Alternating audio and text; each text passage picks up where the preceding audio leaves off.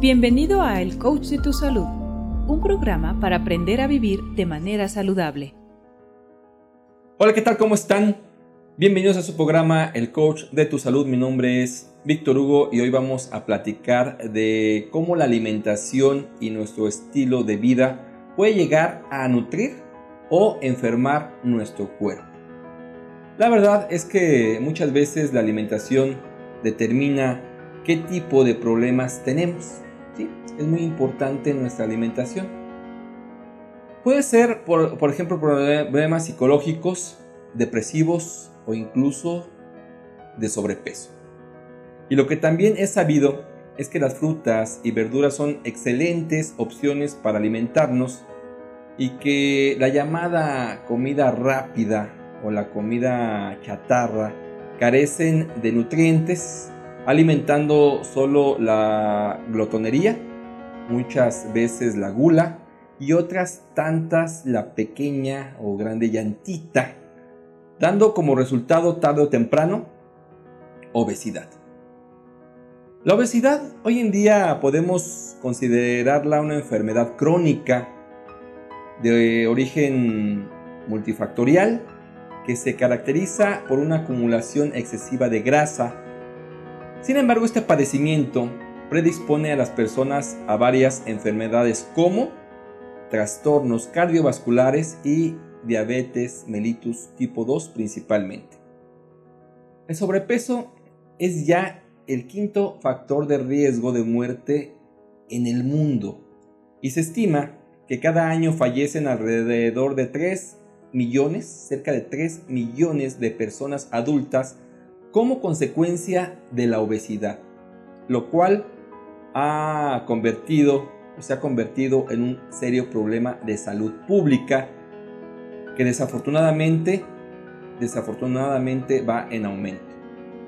Y es común que una persona que sufre sobrepeso quiera revertir esta situación y empieza a buscar mil formas para lograrlo y la verdad, la verdad es que la inmensa mayoría de las veces fracasa.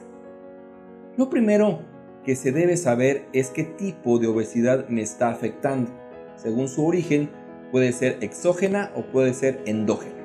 Vamos a explicarlo brevemente. La obesidad exógena es la que se presenta debido a un régimen alimenticio inadecuado, equívoco, en combinación con una escasa o nula actividad física. La otra, la obesidad endógena, esta es causada por alteraciones metabólicas. Aquí hablamos de problemas endocrinos, que quiere decir que este tipo de obesidad está provocada por un mal funcionamiento de alguna glándula del cuerpo, como por ejemplo el hígado, el páncreas o la tiroides. Esta situación es preocupante porque así como los adultos presentan sobrepeso, los niños en la actualidad forman parte de este padecimiento.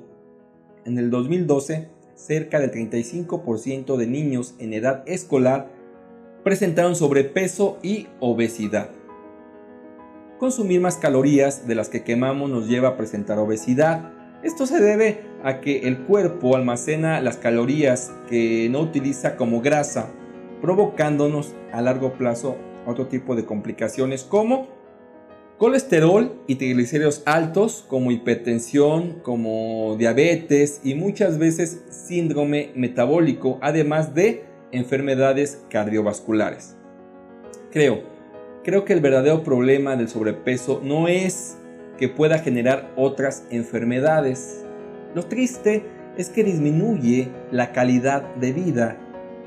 La obesidad no solo se manifiesta a nivel físico, sino también a nivel emocional, debido a que las personas que presentan este padecimiento muchas veces dejan de hacer las cosas que hacían antes debido a que sus condiciones no se lo permite, provocando en algunos casos depresión, a veces culpa, otras veces aislamiento social y un menor rendimiento en el trabajo también muchas ocasiones está manifestando.